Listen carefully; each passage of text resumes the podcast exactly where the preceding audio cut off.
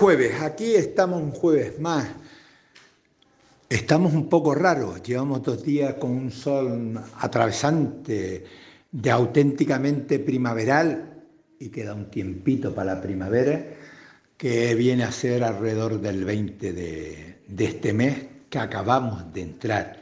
Estamos en el primer jueves de marzo. Mm, todo el mundo está con el follón de las listas, los unos y los otros.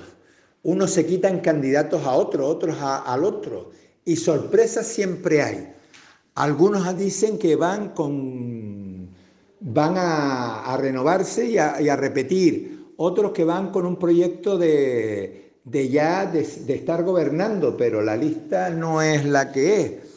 Pero bueno, este es el caso de todo que hay. Y por otro lado está el tema que no voy a sacar por obviedad, porque me parece que lo único que me preocupa eh, del punto de vista muy lejano, mm, sin entrar, porque yo parto del principio de inocencia, parece ser que otros no, y algunos partidos tampoco, incluso del que del que es afectado, lo que yo me preocupa, sin entrar en la discusión de la intimidad, no intimidad, legitimidad, no legitimidad, y en lo que termine judicialmente esto que probablemente sea dentro de unos años. Ahora vemos muchas páginas de periódicos y en función de, de, cómo resuelva, pues puede haber una información más grande o más chica. Yo conozco algunos de pleitos de, de, esos de carácter político de más de 20 años que terminó con una noticia en un recuadro de menos de, de un perfil. Y durante muchísimos años eh, diariamente páginas y páginas, denuncias y denuncias, que muchas terminaron en agua y cerraja. Lo que sí no deja de ser cierto, y me refiero a una editorial de un periódico de cabecera del actual gobierno eh, mayoritario o del grupo mayoritario que está muy afín en el gobierno de Canarias, la editorial del domingo es de escándalo. De escándalo porque el papel político que, juega los medios de comunicación, que no deja de ser importante, eh, llega a decir que como el partido en el gobierno se había dejado que alguien con esas características estuviese entrando y saliendo del gobierno y por tanto daban por hecho de que era una praxis real de entrar y salir como el dueño por su casa, en el gobierno y que eso lo sabía todo el mundo. A mí eso me dejó un poco tembloroso. Tembloroso porque da a entender que eso de que yo no sabía nada no, no da lugar.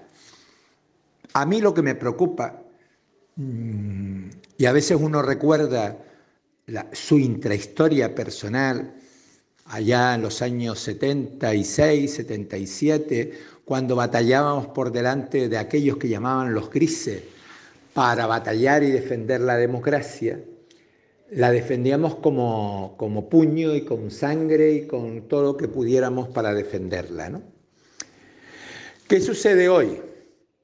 Que esas circunstancias que da, esas dudas, eso que parece ser que es una praxis, eh, que lo hemos visto en unos y en otros partidos, sobre todo en los mayoritarios, donde utilizan el estatus del gobierno para hacer cosas en plural, sin entrar, cuando sale lo único que genera es que los ciudadanitos de a pie, usted y yo, nos pongamos en tela de juicio si por esto vale la pena batallar.